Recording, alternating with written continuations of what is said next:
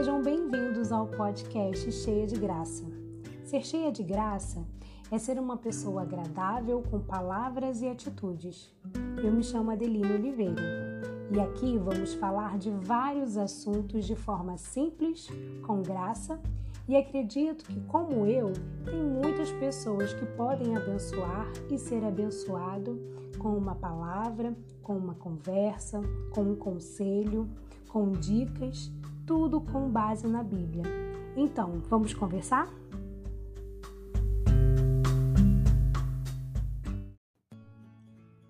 Olá, pessoal, tudo bem com vocês? No podcast de hoje, eu vou trazer o resumo do livro Sábia e Conselheira. Eu vou destacar alguns pontos de alguns capítulos e vou falar sobre a base né, do livro, que é em três áreas que precisamos amadurecer: doutrina, caráter e ministério. Doutrina é a base bíblica que nós temos. O caráter são características relacionadas ao nosso tipo de temperamento. E ministério, o serviço ao Senhor. Quando a gente fala sobre caráter, eu trouxe para a gente analisar, refletir o que já entendemos como temperamento, que é o colérico, o melancólico, o sanguíneo e o fleumático. Quando a gente fala sobre esses tipos de temperamento, vamos ver se vocês conseguem identificar a, o seu temperamento. A pessoa colérica, ela costuma ser bastante explosiva e ela é uma líder nata e tem em seus pontos fortes é, facilidade de, de administrar, facilidade de, de falar. O melancólico, ele já é tímido, ele vê pontos negativos, né? é, pessimismo em, em situações. Ele, ao mesmo tempo, é cauteloso, desconfiado e até perfeccionista. O sanguíneo, ele tem um temperamento de que não consegue passar, né, sem ser notado. Ao mesmo tempo, ele é muito alegre e é uma pessoa também esperançosa. O fleumático é aquele sonhador, ele é pacífico, ele não se emociona com tanta facilidade e também não se move com muita rapidez. Eu trouxe um resumo bem, bem básico, tá? Mas se interessarem na internet, né, você consegue achar sobre esses tipos de temperamento para ajudar a facilitar você a se autoconhecer, para ter um autoconhecimento sobre o seu caráter, o seu temperamento, a sua personalidade. E cada um deles tem as suas qualidades e também os seus defeitos, né? Então vale a pena vocês é, darem uma pesquisada sobre isso.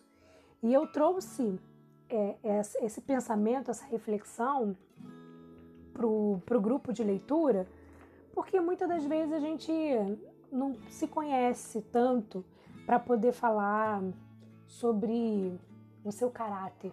O caráter é o que te descreve.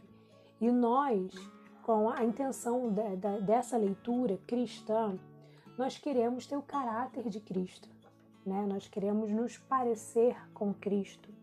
Então a gente precisa identificar áreas do nosso caráter que a gente precisa melhorar, que a gente precisa corrigir e que precisamos, né, transformar com a ajuda de Deus.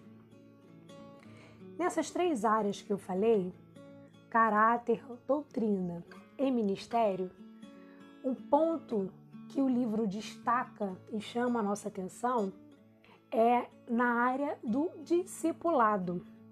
Todas essas áreas que eu falei, elas precisam ser discipuladas. O que, que é discipulado? É você ensinar na prática uma pessoa, é você caminhar do lado de uma pessoa e ensinar a disciplina, ensinar uma lição, Entende? Então, quando a gente fala de discipular na doutrina, a gente está querendo dizer, e o livro ele aborda isso, que a gente precisa estudar a Bíblia, a palavra de Deus, e a gente precisa escrever com as nossas próprias palavras o que a Bíblia diz, a gente precisa verbalizar e explicar versículos para outras pessoas. Isso é discipular na doutrina.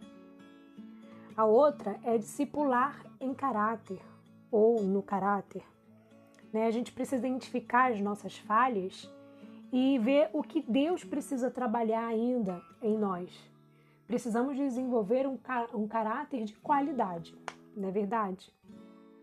No discipulado em ministério, discipulando em ministério, eu posso destacar aqui a respeito dos dons espirituais.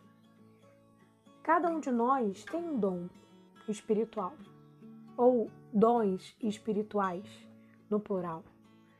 E eu trouxe também para gente é, conversar, refletir, um teste também fácil de achar na internet.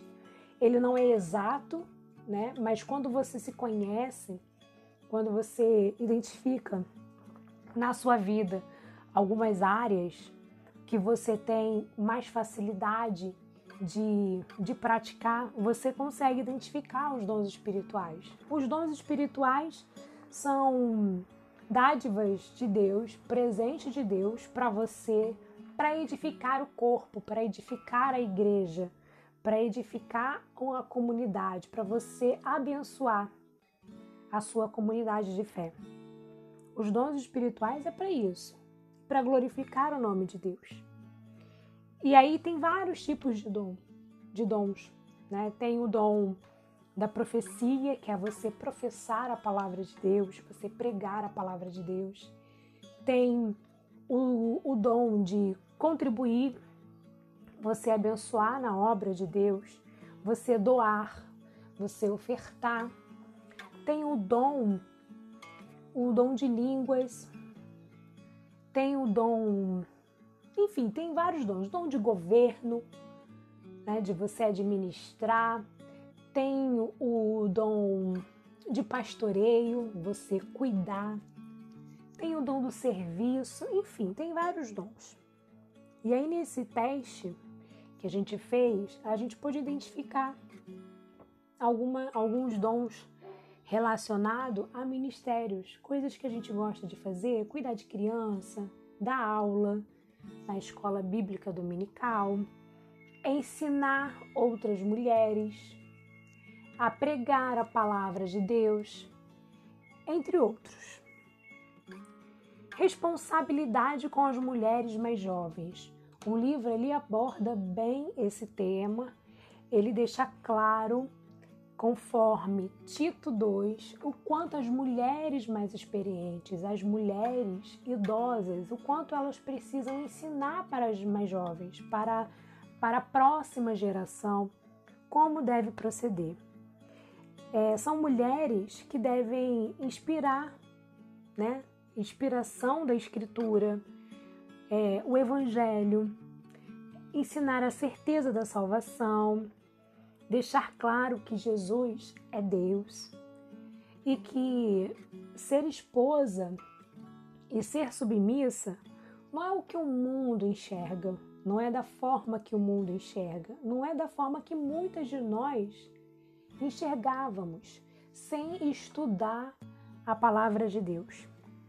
A mulher descrita em Tito estuda a palavra de Deus diligentemente. Temos que ter zelo, cautela, né, respeito a tudo que está escrito na palavra de Deus. Ela demonstra a sua fé através do seu viver, mas também fala desta fé aos outros em amor ou ser uma mestra do bem, ao ser uma mestra do bem, na verdade. A mulher que ensina as mais jovens com responsabilidade, ela ensina, repreende, corrige e educa na justiça. Ela ensina a amar o marido, ela ensina a amar os seus filhos, E aonde o livro trata sobre a, é, é, é onde o livro trata sobre amar o marido e os filhos. É que o amor ao marido é a gente amar uma pessoa querida, amar um querido nosso. É, é o amor sacrificial, sabe? Aquele de, que você dedica mesmo, você se sacrifica, como Jesus se sacrificou pela sua igreja e a igreja ela se mantém de pé firme para a obra. É como a gente amar o nosso melhor amigo, é aquele que vai ser nosso companheiro para o resto das nossas vidas. É ser uma só carne, Sabe, você e ele são um só agora diante de Deus. Quando fala sobre ensinar aos seus filhos, é, fala muito sobre as mães que todas as mães que lutam contra a impaciência, porque essa é a verdade. Nós estamos educando, ensinando, amando, só que por muitas das vezes o principal que nós exercitamos é a paciência, porque são seres, indivíduos que estão aprendendo né, a viver. Nós precisamos ensinar, mas nem sempre eles querem nos ouvir, nem sempre eles estão prontos para serem chamados a atenção, para a disciplina. Então a gente luta mesmo contra a impaciência porque muitas das vezes queremos do nosso jeito, da nossa vontade. E aí a gente precisa trabalhar muito isso. É, quando a gente fala em amar os nossos filhos, é porque na Bíblia fala que o amor ele é benigno e ele é paciente. À medida que a mãe discipula o seu filho, ela está dando disciplina no seu caráter. Ela ama o seu filho de todo o coração como Deus deseja. Essa é a vontade de Deus. A Bíblia fala da malícia como um abuso verbal. Quantas vezes nós, como mães, nós falamos coisas para os nossos filhos que a gente não quer falar? Por causa da nossa vulnerabilidade, por causa da, do nosso momento exausto, ou por causa de uma desobediência. E a gente usa palavras que a gente não quer usar. Quando eu falo isso, eu falo porque eu preciso de disciplina nessa área. Eu sei que eu posso lutar contra a minha impaciência naquele momento. E eu sei que eu posso e eu quero falar palavras, palavras para as minhas filhas, não de malícia, mas de bênçãos. Palavras que edifiquem a vida delas e que elas guardem no, no coração delas. Precisamos ter pensamentos e atitudes de bondade, precisamos ser compassivas e misericordiosas. Quando um filho erra com a gente, com uma mãe que dedica a sua vida e que ama o seu filho, é, precisamos entender que nós, como filhas de Deus, também fazemos umas pirraças, também desobedecemos a Deus. E Deus é tão misericordioso que Ele continua nos amando. Quando a gente se arrepende, a gente pede perdão, o nosso pecado, o nosso erro fica no mar do esquecimento para Deus. E por que eu vou guardar mágoas e ressentimentos dos meus filhos, das minhas filhas? Deus nos ensina a sermos misericordiosas, compassivas, bondosas e lutar constantemente contra a impaciência. Toda criança que cresce num lar cristão deve poder um dia olhar para esta experiência e lembrar é, lembrar-se da sua mãe como uma pessoa plena de misericórdia e tratável. Se queremos ter o caráter de Cristo, precisamos lembrar desta frase. Nós precisamos ser mães com plena misericórdia e tratável com os nossos filhos. Isso é uma forma de demonstrar amor com a disciplina.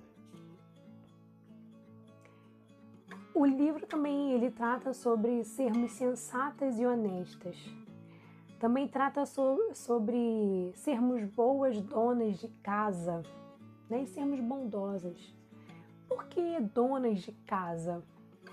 Porque tudo que está na nossa casa, tudo que está no nosso lar, são coisas que Deus nos abençoou a adquirir, a ter, coisas que nós sonhamos em ter. Além das pessoas, né, a, os bens materiais. E precisamos é, sermos mordomas, sabe? Ter a mordomia de cuidar das nossas coisas com zelo. A gente precisa ter prazer de manter o ambiente é, limpo, manter um ambiente é, agradável para nossa família estar naquele lugar. Então, por isso que o livro ele trata sobre sermos boas donas de casa. Não é sermos escravas das pessoas, não é a gente ser viciada em limpeza, em organização, mas é saber que tudo que está na nossa casa, no nosso lar, é bênção. Nós fomos abençoadas por Deus por possuir, por ter essas coisas. E a gente precisa cuidar, né? Quem ama, cuida, inclusive da sua casa, das suas coisas. Eu, eu destaco também, além de Tito 2, a mulher de Provérbios 31. Também fala sobre isso, sobre como a mulher ela é cuidadosa, ela é responsável, ela é diligente, ela é uma boa dona de casa porque ela sabe administrar bem o seu lar, o tempo de, de cuidar das coisas e o tempo de estar com, com a sua família. Essa mulher, tanto de Tito quanto de Provérbios, ela trabalha com diligência e não com preguiça. Quantas vezes nós mulheres, na é verdade, nós cedemos à preguiça e a gente acaba acumulando serviços, afazeres, tarefas que nós mesmas vamos cumprir depois. então, a gente deixa mais trabalho para gente. Então, devemos lutar contra preguiça. Sermos submissas ao nosso marido, nossa, que assunto. Pois é, o livro também trata sobre isso. E, vamos, e o livro deixa claro, e eu concordo com o livro, que sermos submissas ao nosso marido é entender que a autoridade do homem sobre a mulher, com a mulher, não é absoluta por que não é absoluta? Porque a autoridade absoluta na nossa vida, a única, é Deus. É a única submissão absoluta que devemos ter, é a Deus.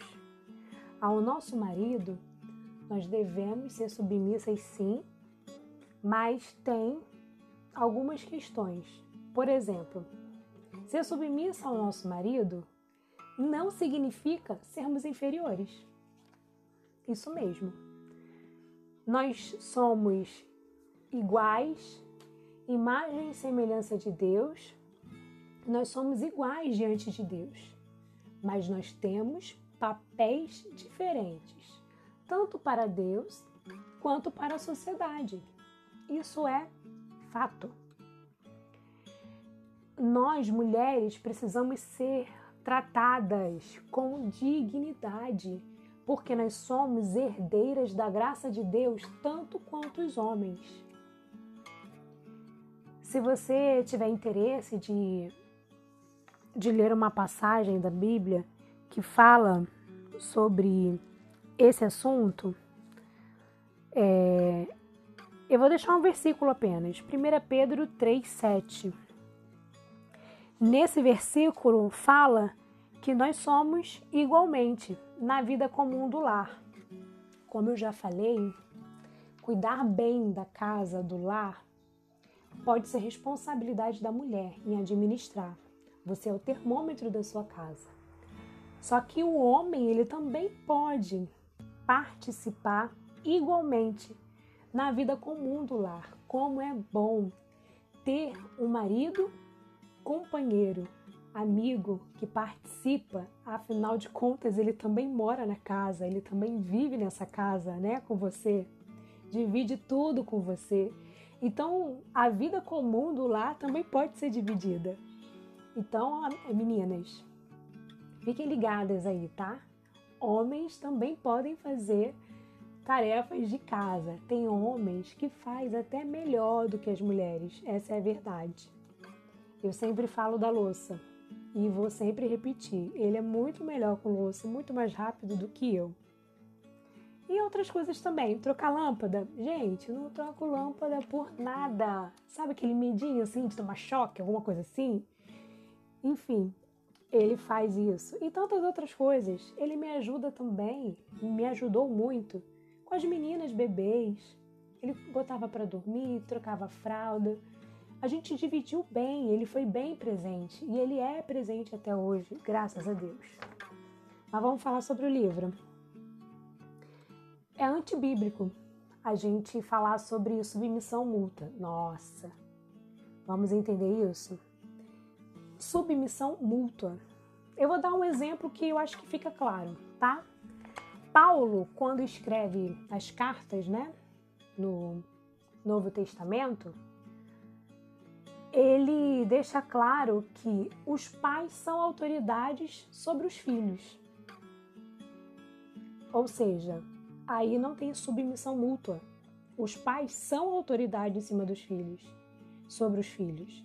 Os filhos não são autoridades é, em cima dos pais. Consegue entender? Vou dar outro exemplo. Os demônios não são autoridade aos discípulos de Deus. Não são. Então, quando a gente fala de submissão mútua, a gente se refere a esses tipos de relacionamentos que não cabe ser mútuo. Isso é antibíblico. Mulheres, eu vou falar para vocês agora e vou tentar fechar o assunto sobre tudo que o livro aborda. É claro que eu não falei tudo sobre o livro, foi apenas para dar um gosto, para trazer para você é, o que a gente tratou no livro, os assuntos, e encorajar você a estudar, a ler bons livros, para ajudar você a crescer, a amadurecer, tá? Mulheres não devem ser submissas a todos os homens, e sim ao seu próprio marido. A submissão deve ser uma alegria e não um fardo. Todo esse estudo nós ensinamos as coisas importantes da palavra de Deus e o quanto é importante a palavra de Deus não ser difamada.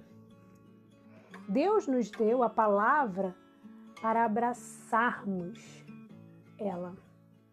Devemos amá-la e vivê-la diante dele. Devemos ser bondosas e honestas, sensatas e tudo o mais que o Senhor quer que sejamos.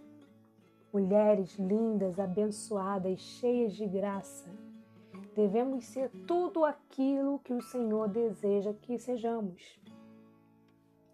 Nós podemos, nós somos capazes, que Deus nos capacitou para isso, para fazer a boa obra dele.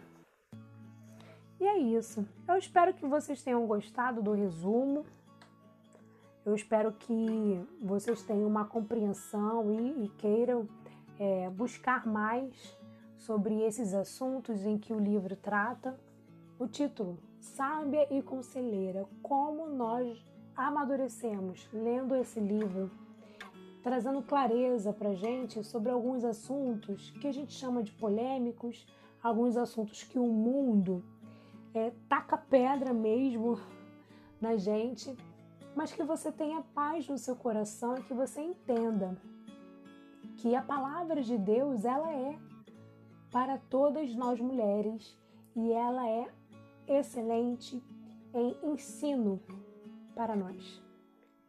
Então é isso, pessoal. Espero que vocês tenham gostado e até o próximo.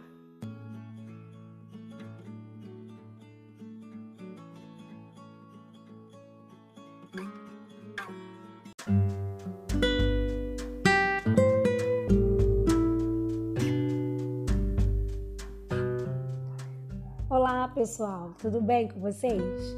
No podcast de hoje eu vou trazer o resumo do livro do grupo de leitura. Isso mesmo, Sábia e Conselheira uma reflexão bíblica sobre o papel da mulher.